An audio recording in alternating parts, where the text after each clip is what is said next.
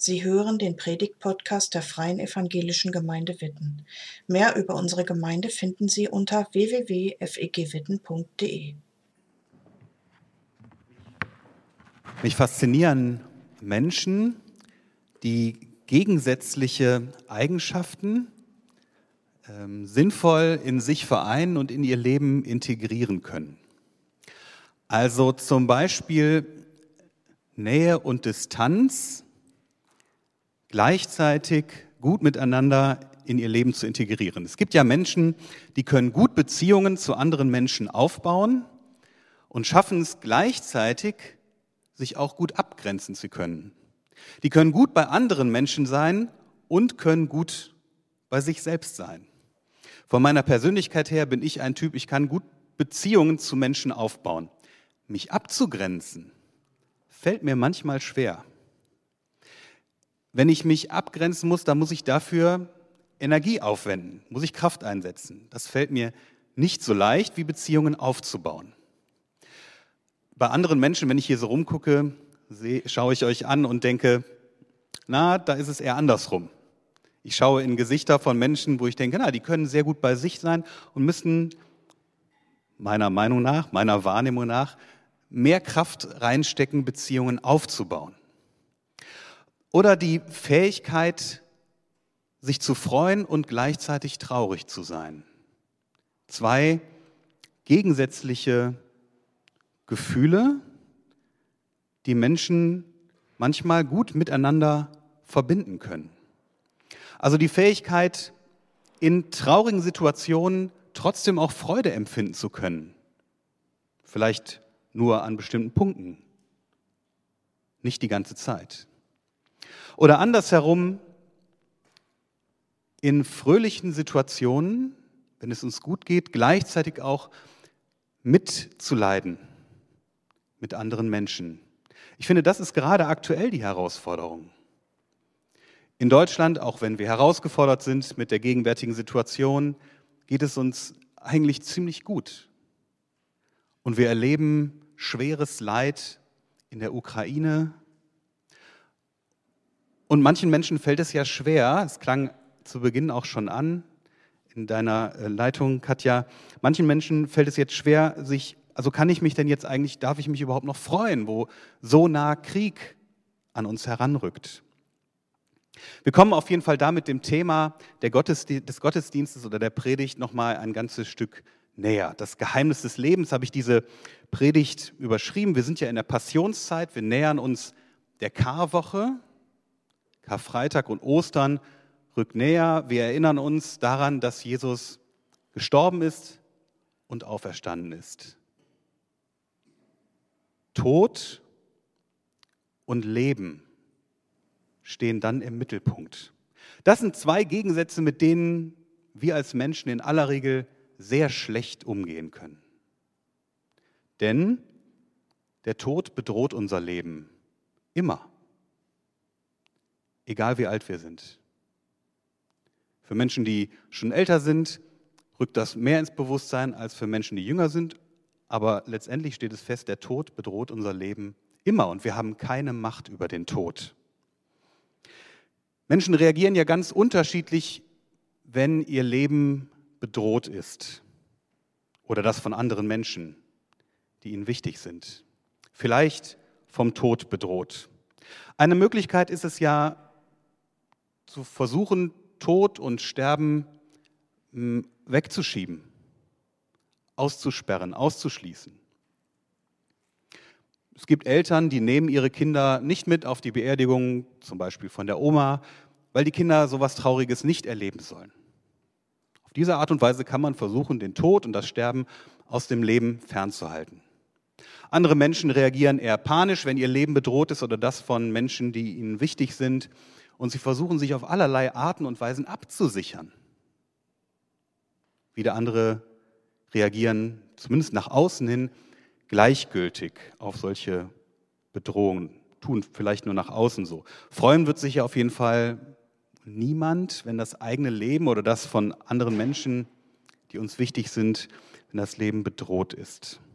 Möglich ist es aber auch, dass wir in Situationen, in denen unser Leben bedroht ist, wo Tod und Sterben an uns heranrücken, ein neues Gespür dafür entwickeln, was wirklich wesentlich ist im Leben. Ein neues Gespür dafür entwickeln, was tragfähig ist, was unser Leben hält. Und dazu kann uns Jesus verhelfen. Denn Jesus beherrscht das Ineinander von Tod und Leben. Jesus beherrscht das Ineinander von Tod und Leben. Wir schauen dazu in einen Bibeltext, der für den heutigen Sonntag im Kirchenjahr vorgeschlagen ist aus dem Johannesevangelium, aus Johannes 12. Und dazu muss man wissen, in dem Kapitel vorher berichtet Johannes davon, dass Jesus Lazarus vom Tod auferweckt hat.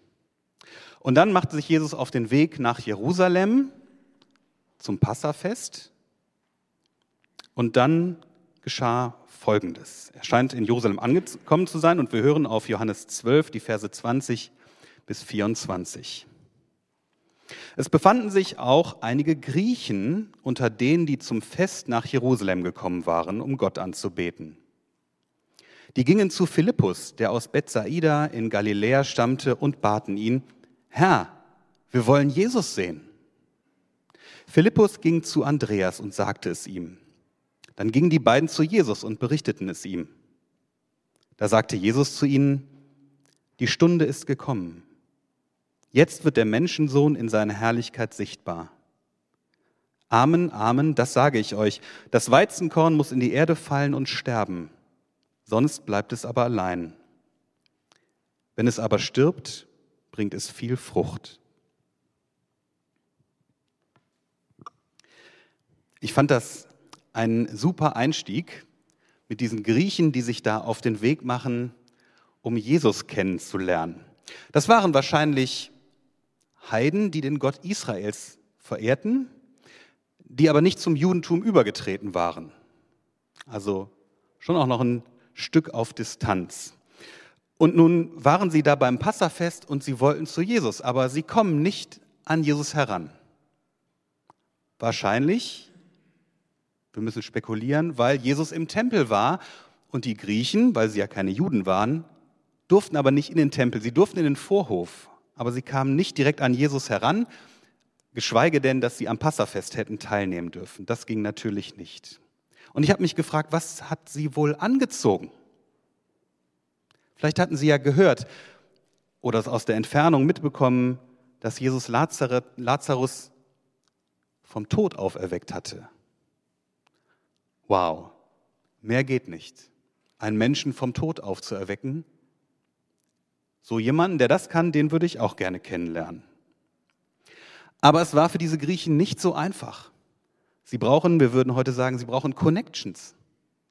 Sie brauchen Beziehungen. Sie kommen ohne Beziehung nicht an Jesus heran. Und deswegen gehen sie zu Philippus. Und der geht zu Andreas. Philippus und Andreas sind zwei griechische Namen. Also die gehen ganz schön klug vor. Und sie kommen aus Bethsaida. Und Bethsaida war geprägt von einer hellenistischen, einer griechischen Kultur. Wahrscheinlich sprachen die beiden sogar Griechisch. Also sie machen das ganz klug, sie sind auf Hilfe angewiesen und die holen sie sich. Und dann bricht es plötzlich ab. Ob es zu einer Begegnung mit Jesus kommt, wird nicht mehr berichtet. Schade, habe ich gedacht. Das hätte ich richtig spannend gefunden, was dann passiert wäre. Wir erfahren es nicht. Wichtig ist dieser Moment trotzdem. Und auch der Wechsel zu Jesus. Denn wahrscheinlich haben die Jünger Jesus informiert, weil das ein Schritt in ein neues Land gewesen wäre, wenn es zu dieser Begegnung gekommen wäre zwischen Jesus und diesen Griechen. Denn dann wäre Jesu Wirken vor seinem Tod, vor seiner Auferstehung schon über Israel hinausgegangen. Hier scheint es so zu sein, dass es erstmal zu keiner Begegnung kommt. Sie wird uns zumindest nicht berichtet. Jesus merkt an dieser Stelle, die Welt, die Griechen, kommt zu ihm sucht ihn. Und das war für Jesus der Zeitpunkt, an dem er realisiert hat, meine Passion, meine Leidenszeit hat begonnen. Das ist das, was er meint, wenn er sagt, die Stunde ist da. Er sieht seinen Tod gekommen. Und ich finde es geheimnisvoll, dass Jesus seinen Tod hier nicht als Drama ansieht, hier im Johannesevangelium, sondern Jesus spricht von seinem Tod als Verherrlichung. Das ist besonders, das ist geheimnisvoll. Und es macht uns deutlich, dass das Leiden von Jesus nicht zeigen wird, dass Gott abwesend ist im Leid. Im Gegenteil. Das Leiden Jesu wird zeigen, sein Tod am Kreuz wird zeigen, dass Gott mitten in der Welt ist. Im Leid. Das ist geheimnisvoll. Vielleicht bist du schon lange mit Jesus unterwegs und denkst jetzt, nein, das haut mich jetzt nicht aus den Socken. Habe ich schon oft gehört. Ist nichts Besonderes. Aber aus menschlicher Sicht ist das doch eigentümlich. Aus menschlicher Sicht ist und bleibt das, finde ich, geheimnisvoll. Auch das, was Jesus in diesem kleinen Gleichnis vom Weizenkorn sagt, finde ich geheimnisvoll. Denn im Kern sagt dieses Bildwort vom Weizenkorn, was in die Erde fällt und sterben muss, sagt ja, der Tod ist nicht der Feind des Lebens, sondern der Tod ist die notwendige Voraussetzung dafür, dass neues Leben entstehen kann. Erst durch den Tod kommt neues Leben. Ja, an dieser Stelle ist erstmal der Tod von Jesus selber gemeint, aber Nichtsdestotrotz, ich finde es geheimnisvoll. Und Jesus macht damit deutlich, dass er seinen Tod nicht als Katastrophe ansieht, sondern sein Tod ist die notwendige Voraussetzung dafür, dass neues Leben, Leben in Fülle entstehen kann. Jesus beherrscht das Ineinander von Tod und Leben. In Jesus kommen Leben und Sterben zusammen. Gegensätze, die wir schwer miteinander vereinen können. Jesus kann das. Und ich vermute, dass das die Griechen angezogen hat. Und ich will zu diesen Griechen, die mich faszinieren, nochmal zurückkommen. Sie faszinieren mich nämlich mit ihrer Sehnsucht, die sie haben.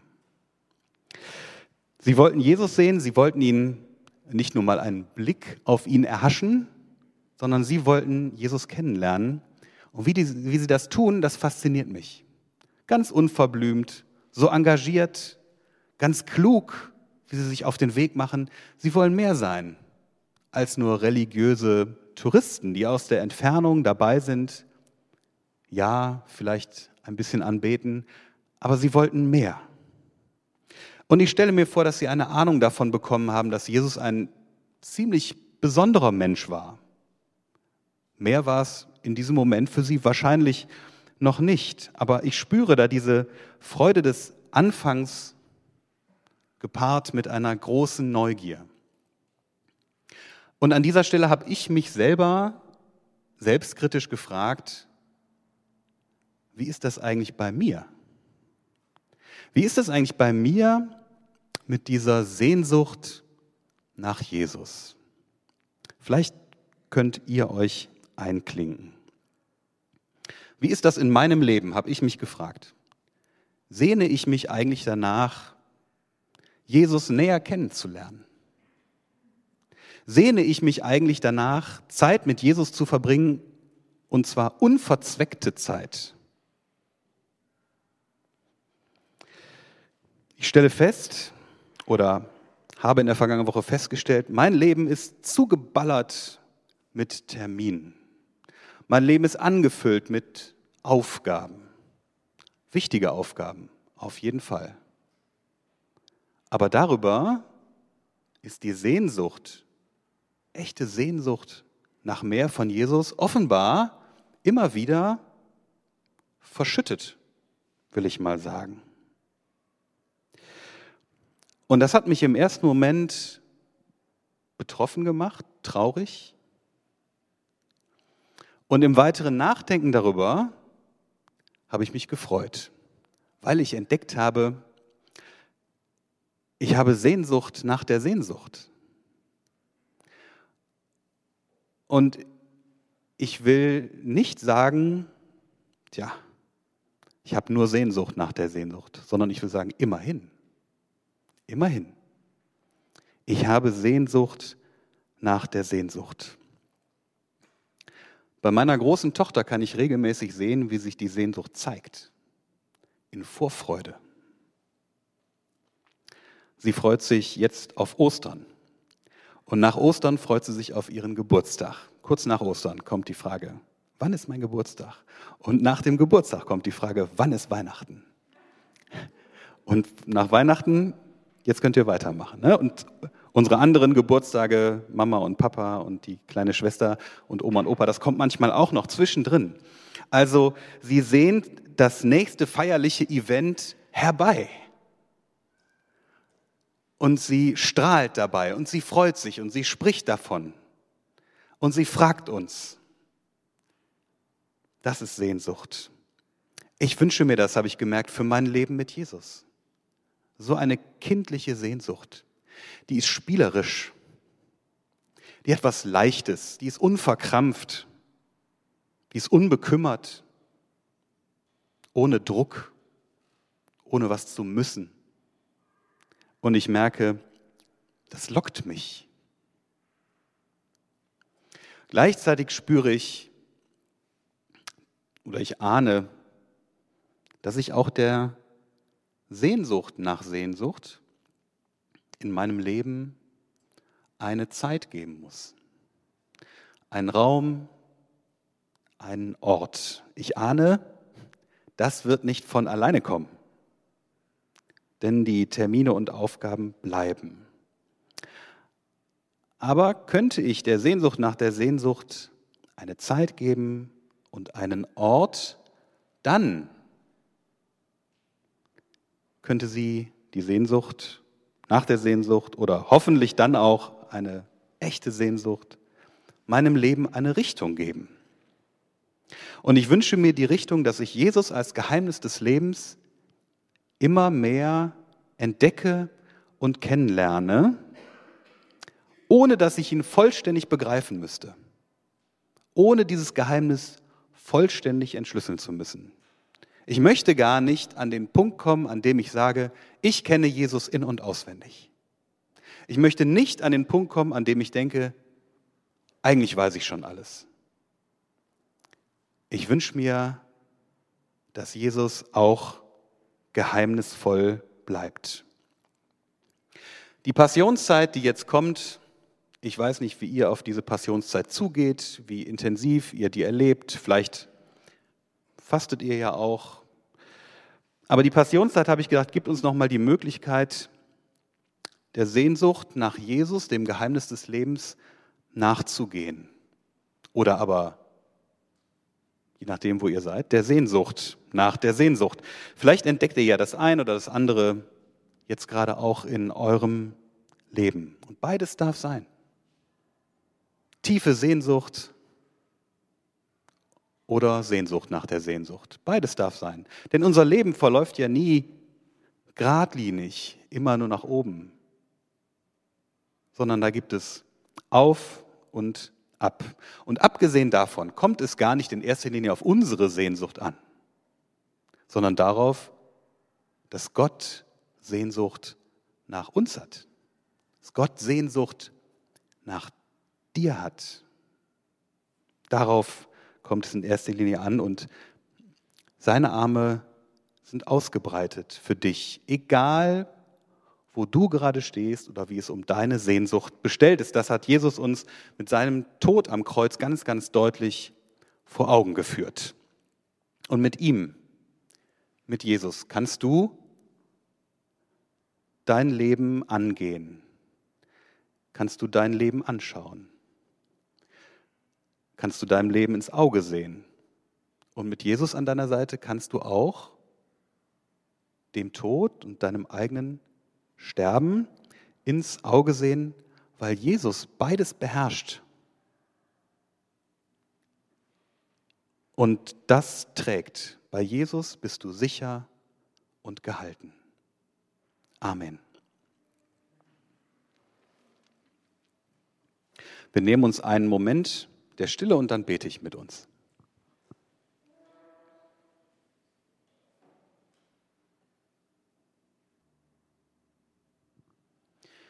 Jesus, danke, dass die Sehnsucht bei dir selbst beginnt,